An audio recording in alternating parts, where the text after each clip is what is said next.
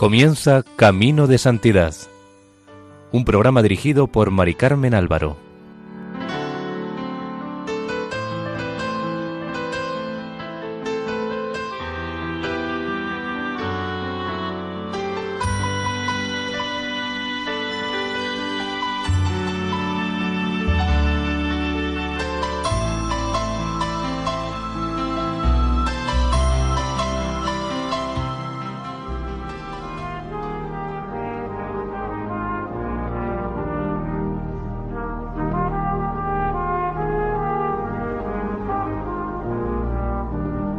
Sean bienvenidos al programa Camino de Santidad, realizado por el equipo de Radio María en Castellón, Nuestra Señora del Lledó. Les invitamos a escuchar el decimosexto capítulo dedicado a la vida de San Juan Bosco.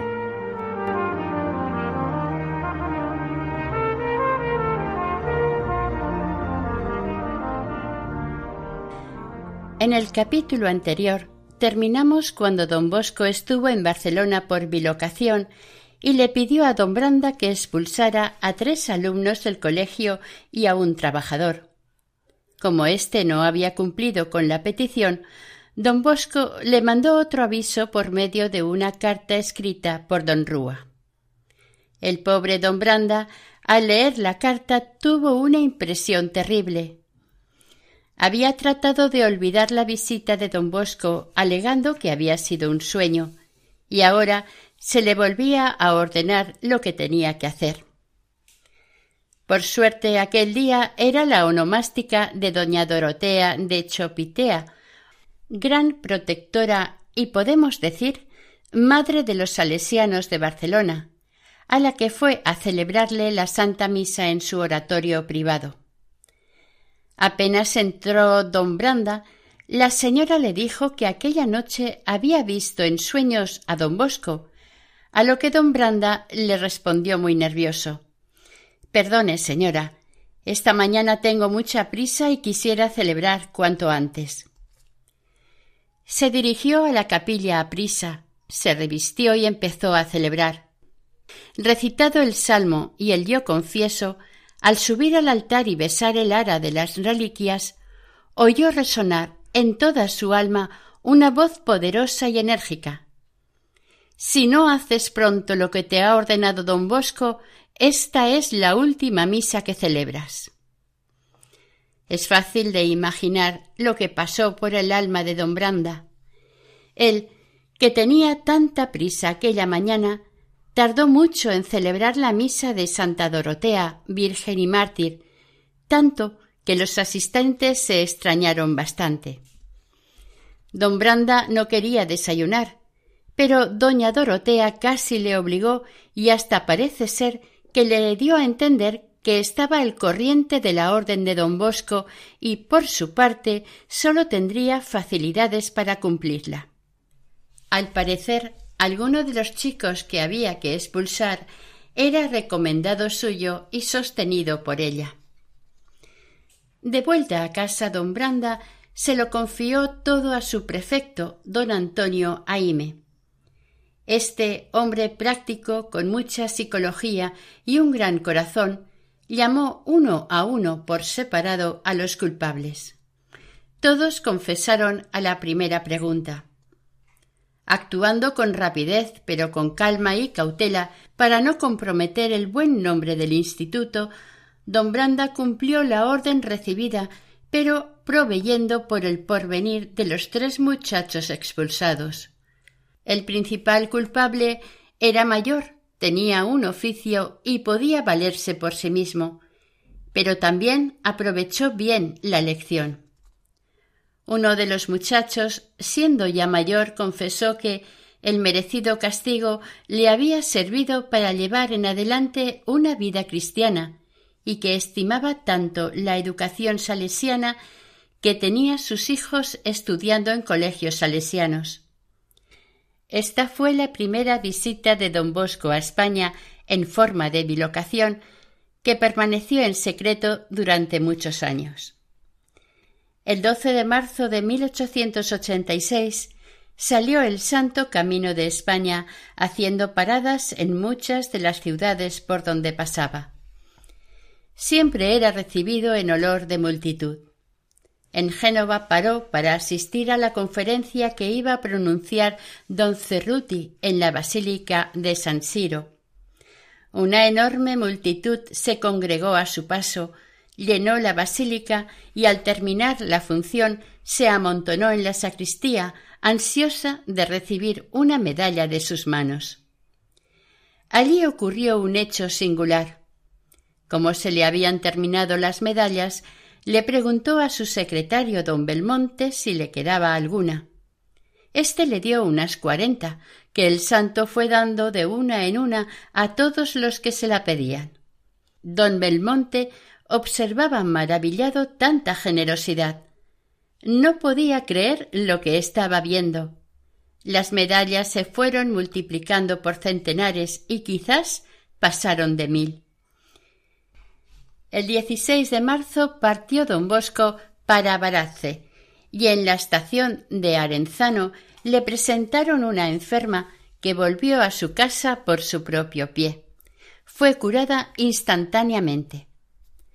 En Niza recibió, entre otros, la visita de la reina de Wittenberg, de condes y duques. Al preguntarle ésta qué podía hacer por él, el santo le pidió que se hiciera colaboradora salesiana, a lo cual accedió con mucho gusto. En Cannes, a donde llegó sin previo aviso, la gente se postraba ante su paso. Allí le presentaron una jovencita tendida en una camilla y atada a ella para que no cayera. Los padres, muy apenados, le pidieron que la bendijese, y apenas lo hizo, ordenó que la soltaran y levantaran. La madre dijo que era imposible porque los médicos lo habían prohibido. Don Bosco le preguntó si tenía fe en María Auxiliadora y ante la respuesta afirmativa de la mujer le dijo que hiciera lo que él decía. La enfermita dijo que se sentía mucho mejor y que hicieran caso a don Bosco. La desataron, se levantó por sí misma y empezó a andar. Hacía cuatro años que no podía hacerlo. El mismo don Bosco quedó muy impresionado. A su llegada a España, el santo fue recibido en Port Bow por don Branda y por el señor Suñer Suñer, administrador del marqués de Gélida cuya familia había recibido del cielo por intercesión del santo grandes favores. Para el viaje hasta Barcelona, estos señores habían alquilado en el tren un coche salón comodísimo, de modo que el santo pudo descansar y recobrarse del cansancio de las once horas de viaje de Marsella a Portbou. Su llegada a la capital de Cataluña fue digna de un rey. La habían anunciado periódicos de Barcelona, Madrid, Sevilla y otras ciudades. Salieron a recibirlo numerosos representantes de entidades políticas, religiosas y culturales. Solo mencionaremos unas pocas. El gobernador acudió representando a la reina María Cristina, regente de Alfonso XIII, el vicario general, al obispo que estaba ausente, muchos canónigos y párrocos, el presidente de las conferencias de San Vicente de Paúl, etc. Y la más ilustre de las cooperadoras salesianas, doña Dorotea Chopitea de Serra, con una comisión de señoras. Era tan grande la multitud que acudió a verlo y besarle la mano que el santo necesitó una hora para salir del andén de la estación a la calle. Fuera de la estación esperaban más de cincuenta carruajes. Él eligió el de doña Dorotea. El santo, al saludarla, le dijo Oh doña Dorotea, cada día pedí a Dios que me hiciese la gracia de conocerla antes de morir. Después fueron a casa de dicha dama, donde le esperaban varias personas y representaciones de entidades. Luego de almorzar con la familia, lo llevaron a los entonces llamados talleres salesianos, Aquellos jovencitos le habían enviado el año anterior el diseño de una locomotora con la inscripción Turín-Barcelona. Era una simpática invitación para que fuera a visitarlos y la expresión de un ardiente deseo que habían pedido a Dios con novenas, ayunos, privaciones e incluso con votos para que se hiciera realidad. Por fin, el 8 de abril de 1886, vieron cumplido el deseo y acogieron al santo con muchísimo afecto. Entró bajo palio en el patio, magníficamente adornado, pero más que las colgaduras y flores, lo que más llamó la atención de don Bosco fueron los rostros francos y serenos de los jóvenes que, con los ojos fijos en él, no se cansaban de contemplarle. También él los contemplaba. Los había visto muchas veces en sueños. Estuvo mucho rato con los chicos y les dio la bendición de María Auxiliadora, la bendición de los milagros. Al secretario, don Viglietti, le costó mucho trabajo arrancarlo de entre ellos para que fuera a descansar a las habitaciones que le habían preparado personalmente doña Dorotea junto con sus hijas. Todos los días, desde primeras horas de la mañana hasta bien entrada la noche, había una afluencia sin interrupción de caballeros y señoras de la nobleza, de profesionales, religiosos y sacerdotes, mezclados con el pueblo que, cuando ya no encontraban sitio en la casa, se sentaban en las aceras de la calle, donde comían o cenaban, esperando días enteros para ver a don Bosco. En los últimos días eran insuficientes las audiencias colectivas, por lo que a veces se presentaba a bendecir desde un balcón. El ministro Silvela, desde Madrid, le envió un secretario para renovarle su petición de que aceptara dirigir un gran reformatorio en la capital. El obispo de Vic fue exprofeso a visitarlo y el de Barcelona, en cuanto regresó de su viaje, fue también a verle y se declaró todo de don Bosco. El entonces joven alumno Recasens recordaría más tarde, siendo ya un hombre, después de almorzar quería que los mayores fuéramos a su comedor y rodeáramos su mesa. Otras veces paseaba con nosotros, apoyándose en los brazos de los más fuertes. Hablaba poco, para que nosotros habláramos mucho, y nos escuchaba atento. Dios estaba con él. Fue grande el número de enfermos que pedían la bendición de María Auxiliadora, y las curaciones instantáneas de enfermedades declaradas incurables fueron muy numerosas. Sólo contaremos algunas. El 13 de abril le llevaron una pobre jovencita que tenía la mano y la pierna izquierda encogidas. Don Bosco le dio la bendición y le mandó que caminara. Su madre dijo que la chica no podía, pero el santo, sonriendo, la hizo caminar y les dijo Rezad tres veces el Padre nuestro con Ave María y Gloria, hasta la fiesta del Corpus, no para obtener la gracia, sino para dar gracias a María por la gracia recibida. El 16 de abril le fue presentado un muchacho con un brazo en tan mal estado que no podía alzarlo ni moverlo. Le dio la bendición y le invitó a alargar el brazo enfermo y aplaudir con las manos invocando a María. El jovencito, que hacía siete años que no había podido mover el brazo, obedeció. Era el principio de la completa curación. Contó don Felipe Rinaldi que el profesor señor Dalmau fue a visitar a don Bosco con su familia. La señora llevaba en brazos un niño de un año o dos. Suplicaron a don Bosco que los bendijera y rogara al Señor que sus hijitos fueran perfectos cristianos. El santo levantó los ojos al cielo y los tuvo así unos instantes. Luego tocando a los niños más mayorcitos, dijo sonriendo A estos los haremos religiosos. Y volviéndose hacia el que tenía la madre en brazos, continuó Y este para don Bosco. Los padres guardaron aquellas palabras en su corazón, esperando lo que sucedería en el futuro. Y, efectivamente, uno detrás de otro, todos entraron en institutos religiosos y el más pequeño se hizo salesiano. Muchos de los milagros que tuvieron lugar como resultado de la bendición de don Bosco se supieron después, porque él, para reprimir el entusiasmo popular, le pedía a la Santísima Virgen que retardara los milagros. El Señor estaba siempre con él.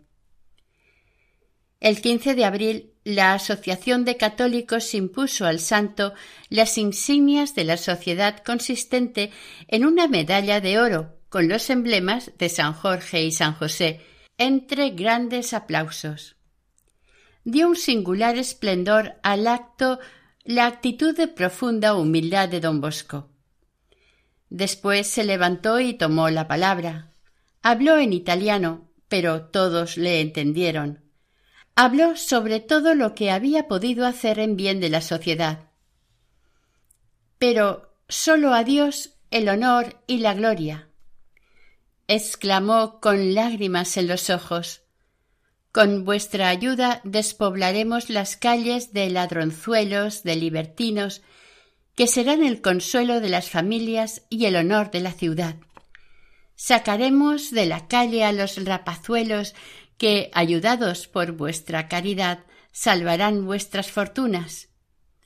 Barcelona, como ciudad industrial, tiene que tener el máximo interés en educar cristianamente a sus chicos. El chicuelo que crece en vuestras calles primero os pedirá una limosna, después os la exigirá y al fin os la arrancará con la pistola en la mano. El santo manifestó la profunda admiración que experimentaba al ver tanta religiosidad y exclamó Afortunada Barcelona y bendita Barcelona.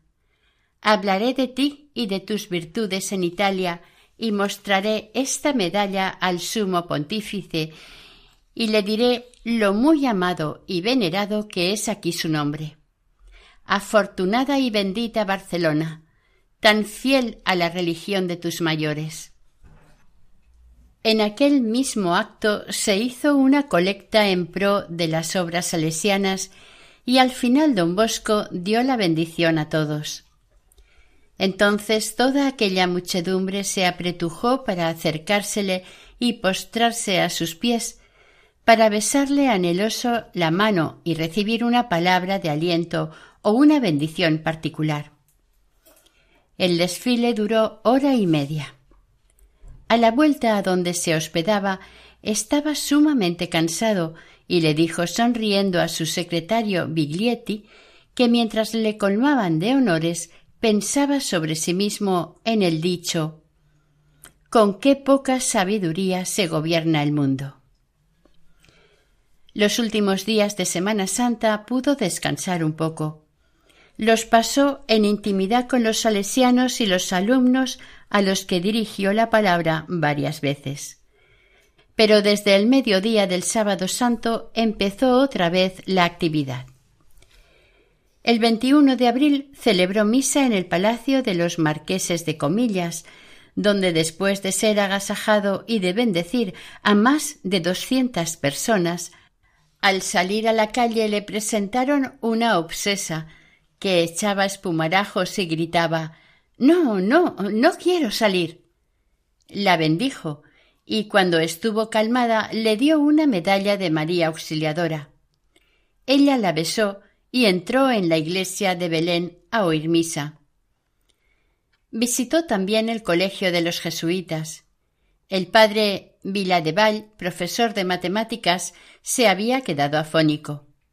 El santo le dio una medalla de María Auxiliadora para que se la pusiera al cuello, lo que él hizo con no demasiada fe, según dijo él mismo, y la Virgen le devolvió la voz. De vuelta a Sarriá, una señora muy apenada se desahogó con él y le dijo entre lágrimas que sus hijos le nacían muertos. Él le contestó Tranquilícese, que de hoy en adelante eso no sucederá más. Como así fue, ya que después tuvo otros siete hijos sanos. El santo era reclamado e invitado por todas las familias pudientes y congregaciones religiosas. Allá donde iba era recibido y agasajado con todos los honores. Por toda la ciudad no se hacía otra cosa que hablar de don Bosco.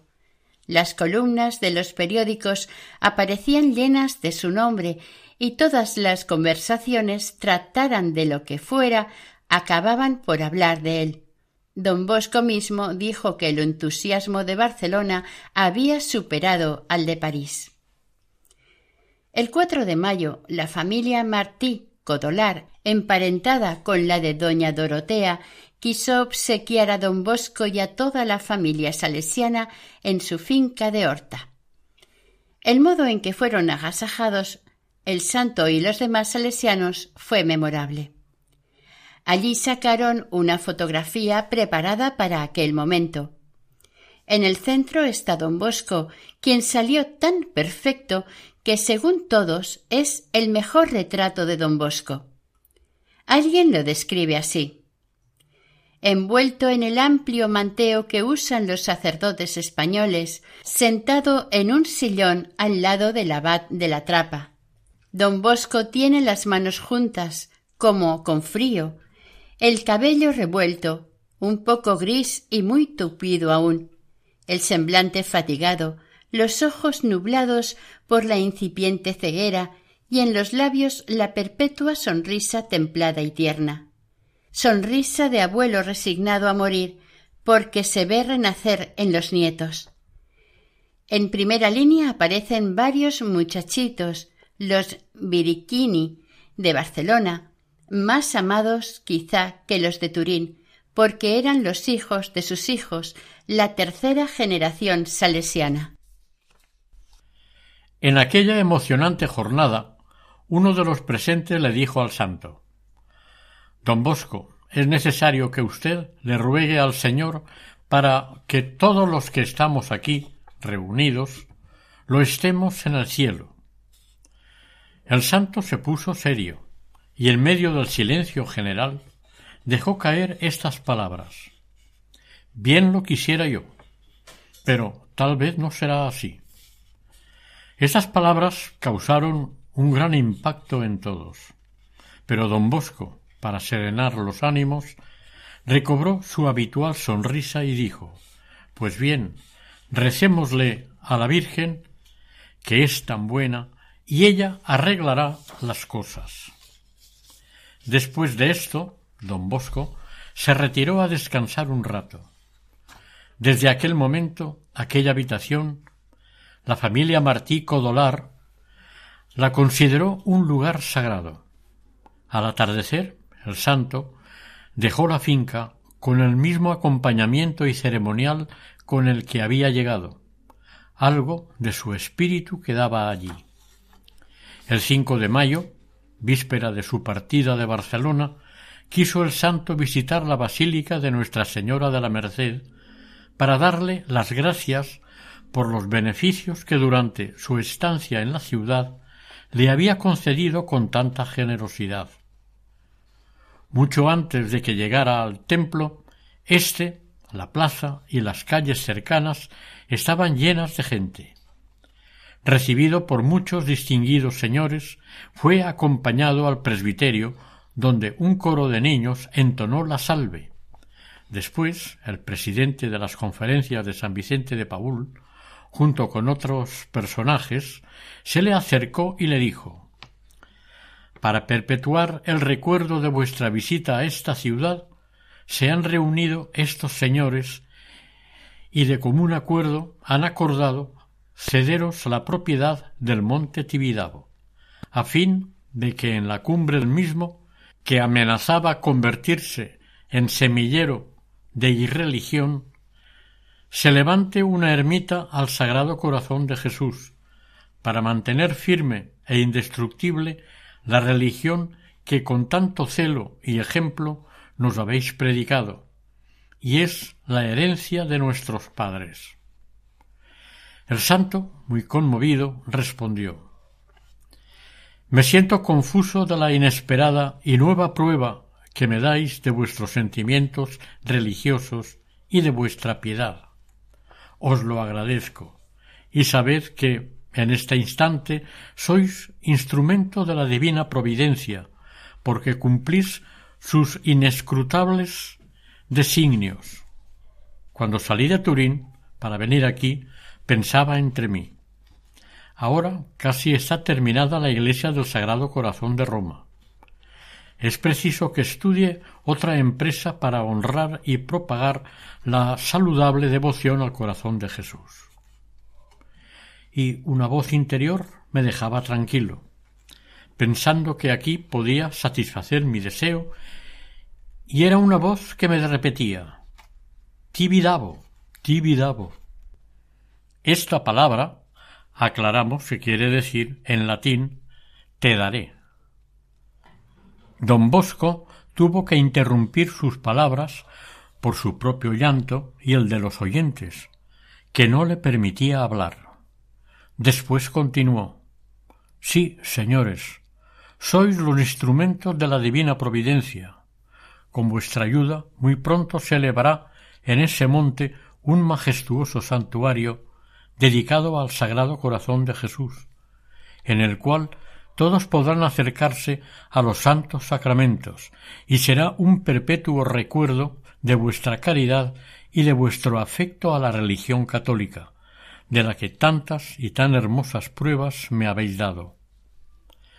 Debemos aclarar que por un cúmulo de circunstancias extrañas la propiedad cedida a don Bosco quedó luego reducida a sólo la cumbre y no toda, como se le había dicho, pero aprovechándola bien se pudo cumplir la palabra. Poco después de la visita de don Bosco se levantó allí una capilla en honor del Sagrado Corazón, que costeó doña Dorotea, y más tarde se emprendió la construcción del gran templo que el Congreso Eucarístico Internacional de Madrid declaró Templo Nacional Expiatorio.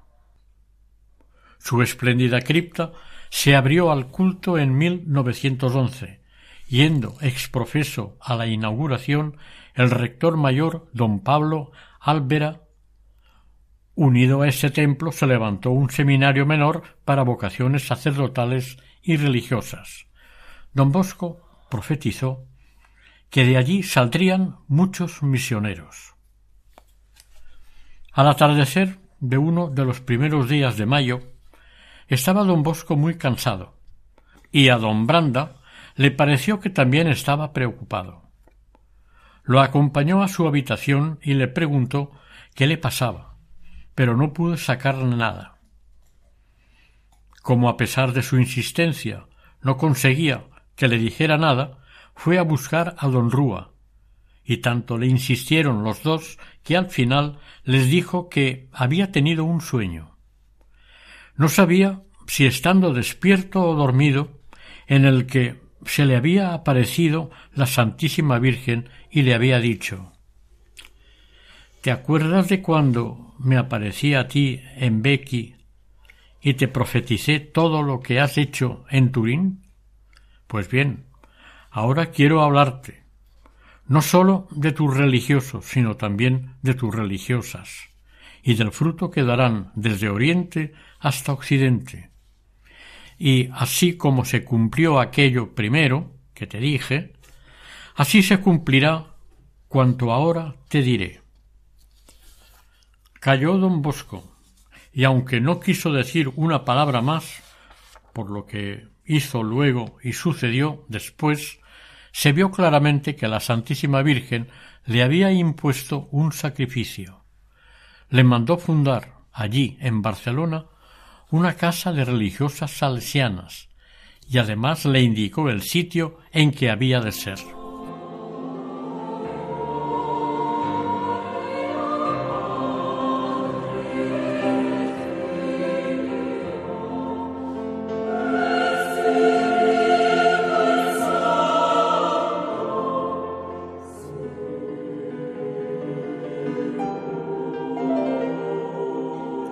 Recordamos que están ustedes escuchando el capítulo número 16 dedicado a la vida de San Juan Bosco dentro del programa Camino de Santidad en Radio María.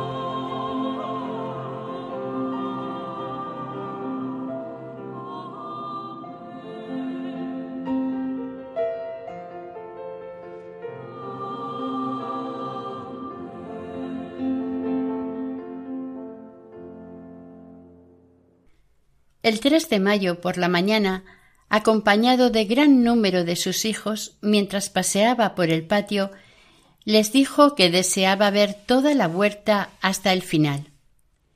Al llegar allí se quedó parado, mirando una magnífica casa que había al otro lado de la calle, rodeada de huertos y jardines, y como si la hubiese visto con anterioridad, dijo verdaderamente es esa. Luego, dirigiéndose a don Branda, que estaba a su lado, añadió Compra esa casa para las hijas de María Auxiliadora, y yo haré que vengan pronto. Como por entonces don Branda estaba cargado de deudas y no sabía ni cómo terminar el segundo piso de los talleres, trató de distraer a don Bosco cambiando la conversación. Pero al poco rato el santo volvió a lo mismo y le dijo que cuando volviera a Turín hablaría con la madre general y que en Niza se prepararían las primeras hermanas que irían a España. Y don Branda mismo les enseñaría español y luego se las llevaría con él a Sarriá, como así fue. Tres días después de esta conversación, 6 de mayo, partía don Bosco de Barcelona para no volver más. Y al despedirse por última vez de su querido hijo don Branda, mirándolo fijamente a los ojos, le dijo Entendidos, ¿eh? Prepárame la casa que te dije para las hermanas. Después de dar muchos pasos y llamar a varias puertas, después de providencialmente solventar muchos obstáculos, el 19 de marzo, festividad de San José, del año siguiente se firmó la escritura y recibieron las llaves de la torre de los padres salesianos. Y justo al cumplirse el año de que la Santísima Virgen se le había aparecido a don Bosco y le había indicado el sitio donde quería que se estableciese en España la primera casa de las hijas de María Auxiliadora, a principios de mayo de 1887 estas religiosas ya estaban establecidas en ella, en el actual paseo de San Juan Bosco.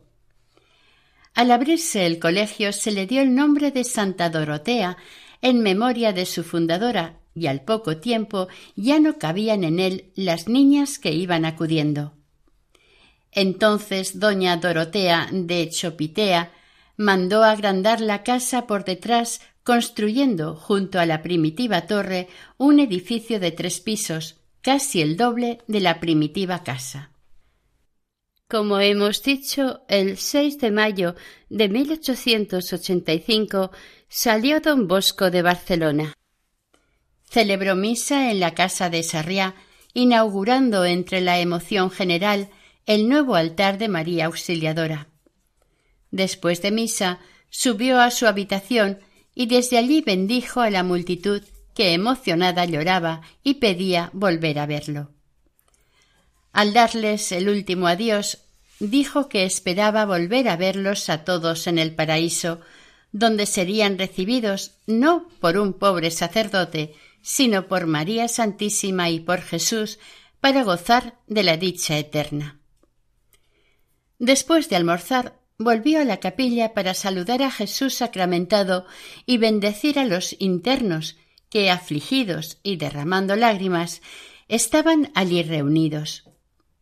Los empleados del ferrocarril de Sarriá pidieron el honor de verlo una vez más en sus coches y le prepararon uno reservado en el que le acompañaron autoridades, cooperadores y amigos. En la estación de Barcelona se le ofreció un coche salón en el que subieron a obsequiarle los principales ingenieros del ferrocarril y algunos bienhechores. En Montpellier recibió la visita del doctor Combal, al que ya conocemos, quien le dijo de nuevo a don Rúa Don Bosco no tiene más enfermedad que un extremo desgaste. Si nunca hubiese hecho milagros, yo diría que el mayor de todos es su existencia. Es un organismo deshecho, es un hombre muerto de fatiga, pero todos los días sigue trabajando, come poco y no obstante esto vive. Este, para mí, es el mayor de los milagros. El 15 de mayo por la tarde llegó el santo a Turín, donde fue acogido con gran ternura y entusiasmo, después de una ausencia tan larga y un viaje tan fatigoso. En sus últimos años, el pensamiento de don Bosco estaba frecuentemente en el porvenir de su congregación. Un día de 1886, hablando del sueño que había tenido en Barcelona, decía conmovido Yo no lo veré ya, pero mis hijos verán lo que María Santísima les ha preparado en la China. Varias veces le sorprendieron mirando el mapa de África, de Angola, de Bengala, país situado al noroeste de la India y del Congo. Hablaba con frecuencia de Angola, diciendo que aquella misión se debía aceptar si la ofrecían. En 1890 los salesianos aceptaron una fundación en Angola. Poco después la misión del Congo belga. En cuanto a China, la obra salesiana estaba tan floreciente cuando llegó el comunismo que tenía cuarenta centros de misión y había conversiones en masa. En aquel tiempo estaba preparando una circular traducida a varios idiomas para enviarla a los cooperadores y a todos los jefes de Estado, a los ministros y a los más distinguidos personajes de Europa, lo mismo que a todos los periódicos, pidiendo socorros para todas las misiones de América. También la remitió al emperador de China y al Shah de Persia, porque no trataba sólo de recoger limosnas, sino de que su obra fuese universalmente conocida. La carta anunciaba también la próxima marcha de otros treinta misioneros. Estos salieron a principios de diciembre a las órdenes del padre Lasaña. El 4 de noviembre de 1886 fue abierta una nueva casa para la formación de personal en Folio Canavese, diócesis de Ibrea. Se bendijo la capilla y en ella vistieron el hábito clerical setenta y cinco aspirantes a la sociedad salesiana, entre ellos don Andrés Beltrami, que sería declarado venerable el 5 de diciembre de 1966. De varias maneras, la Virgen Santísima mostró su agrado por aquella nueva fundación. El 6 de diciembre fue al oratorio el director del noviciado, que necesitaba urgentemente cierta cantidad de dinero. La caja estaba vacía. A los pocos minutos llegó una limosna y al instante el prefecto general se la dio al director. Era la cantidad exacta que él necesitaba. Hacia finales de diciembre de 1886 cayó gravemente enfermo uno de los seminaristas de la Casa Nueva, Ludovico Olive de Marsella. Don Álvaro, inspector de las casas salesianas de Francia, fue enseguida a Italia y lo hizo trasladar a Turín para que estuviese mejor asistido. Don Bosco prometió que la Santísima Virgen lo curaría, ya que en la noche del 3 al 4 de enero había soñado que la misma Virgen había ido a decírselo. Por la mañana preguntó por el joven y le aseguraron que después de haber pasado bien la noche había entrado en franca mejoría. También el muchacho, del cual habían dicho cuatro doctores que no curaría, soñó que don Bosco le decía una noche que se sintió muy enfermo. No te inquietes. Dentro de diez días tú mismo irás a buscarme a mi habitación. Efectivamente, en la fecha anunciada, estando ya perfectamente curado, fue a visitar al santo. Entonces don Bosco le dijo también que iría como misionero a China. Y así fue. Algunos años más tarde, don Rúa lo mandó a China, donde murió en 1919, después de trece años de intenso apostolado. El año 1887, último de la vida del santo, éste dio pruebas de su incondicional devoción y adhesión a la Iglesia y al Papa.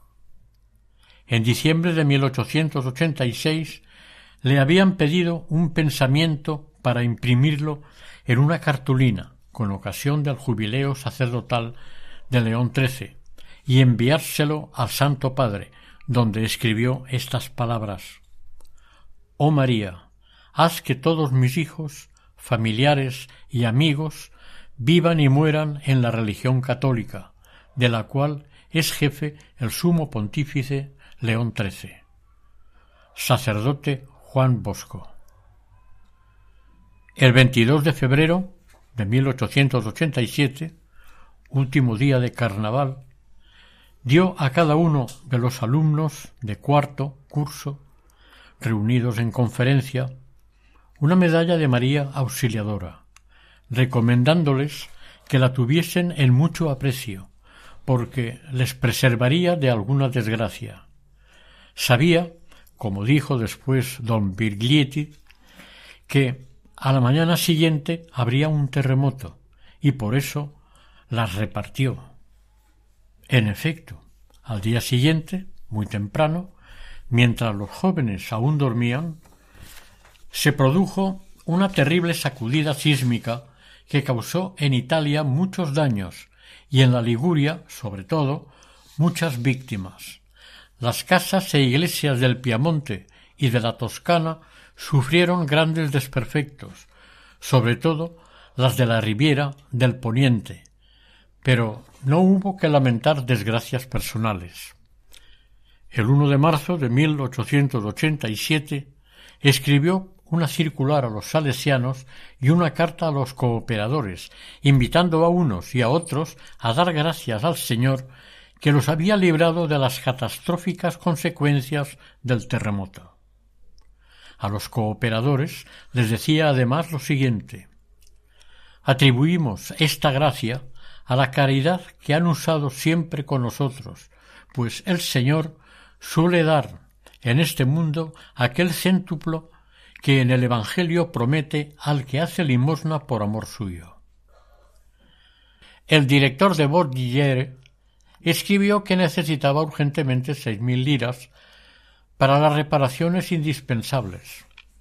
En casa no había esa cantidad ni de cerca, pero en el momento que lo estaban comentando se presentó a don Bosco el conde de Maistre, que le dijo que su tía quería dejarle en testamento una cantidad, pero que había pensado que mejor hacerlo en vida, y le había pedido que se la entregase él mismo al santo. En el sobre había exactamente las seis mil liras. En los primeros días de junio de 1887, la Santísima Virgen se le apareció nuevamente en sueños para reprenderle por no haber publicado un librito que enseñase claramente a los ricos cómo emplear sus riquezas. Él había querido hacerlo, pero su doctrina en este punto había parecido demasiado rigurosa, y él prudentemente había callado. Ahora recibió la orden de recriminar y advertir a las clases elevadas contra el mal uso de sus bienes.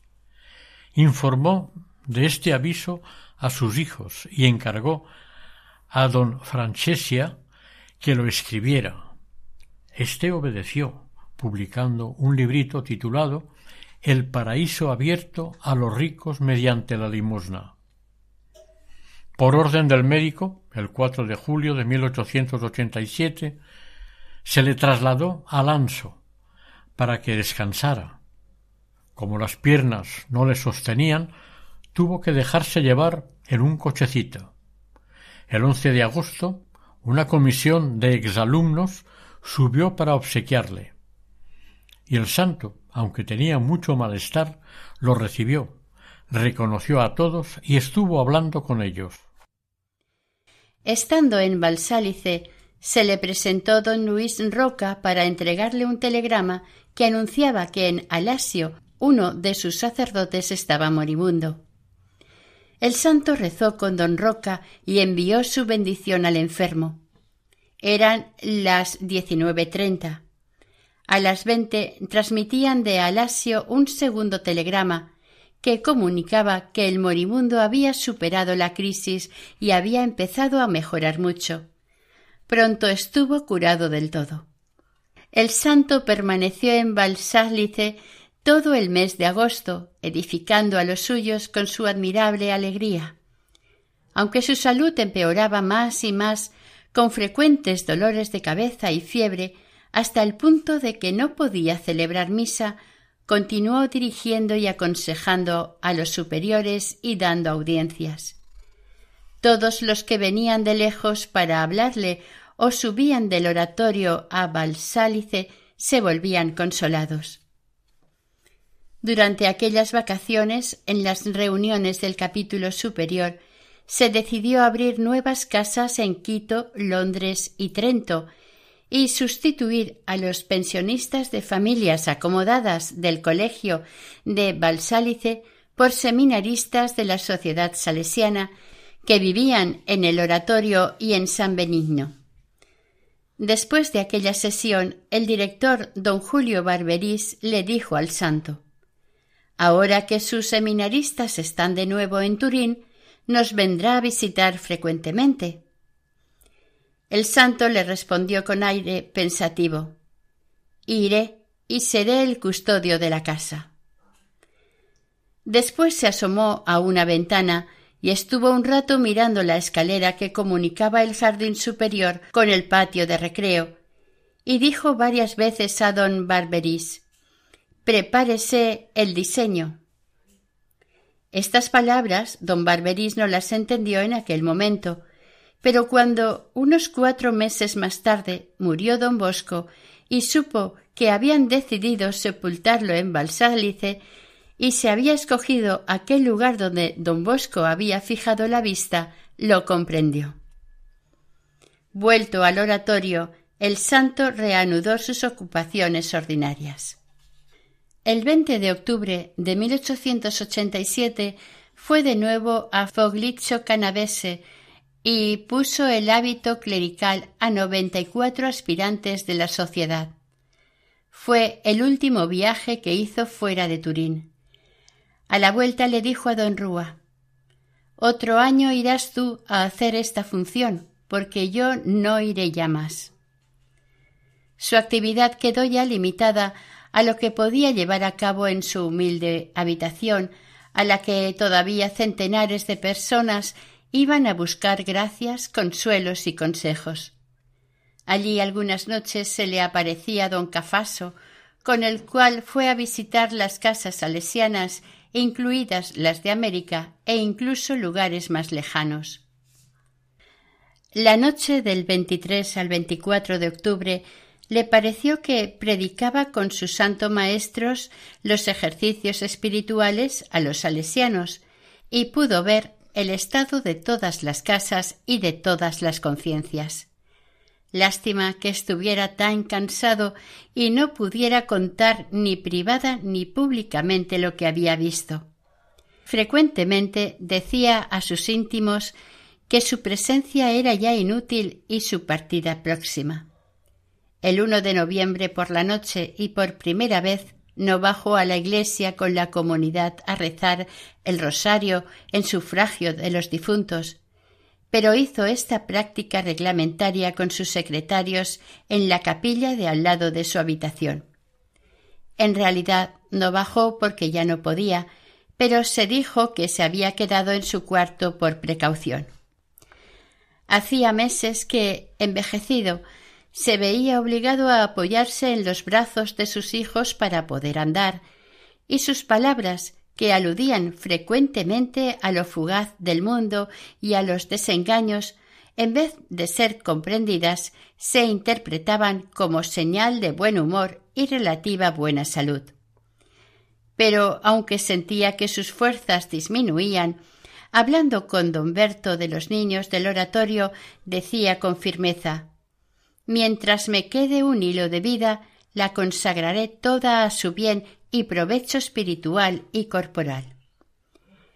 El 24 de noviembre de 1887, ya al final de sus días, don Bosco tuvo la gran alegría de poder ver la imposición del hábito clerical al príncipe polaco Augusto Czartoryski en el altar de María Auxiliadora. Los padres y parientes del príncipe, que habían ido de Francia y Alemania, lloraban conmovidos, e igualmente los devotos que junto con los niños de la casa llenaban el santuario. De este príncipe ya hablamos en otro capítulo. Predicó don Rúa tomando por tema las palabras de Isaías Tus hijos vendrán de lejos y aludió al continuo crecimiento y expansión de la obra salesiana bendecida por María Auxiliadora.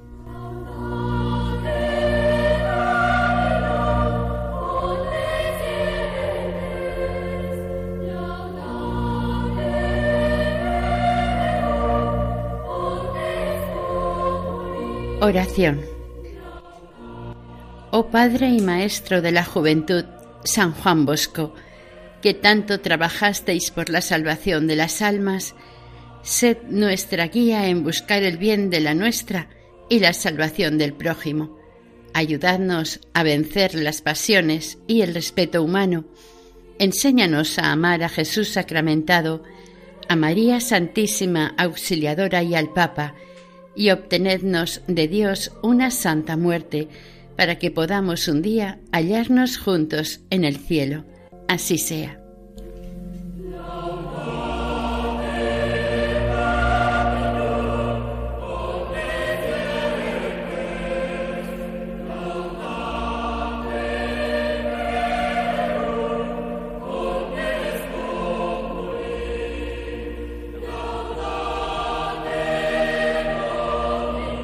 Hasta aquí el decimosexto capítulo dedicado a la vida de San Juan Bosco dentro del programa Camino de Santidad, elaborado por el equipo de Radio María de Nuestra Señora del Lledó de Castellón.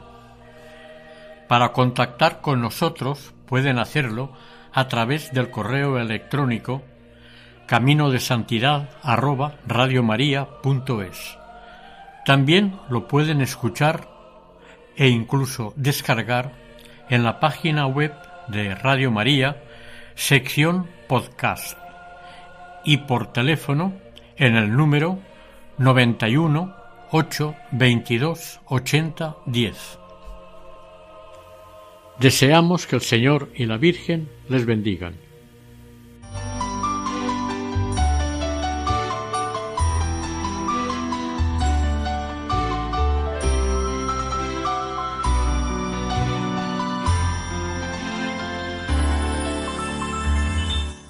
Camino de Santidad. Un programa dirigido por Mari Carmen Álvaro.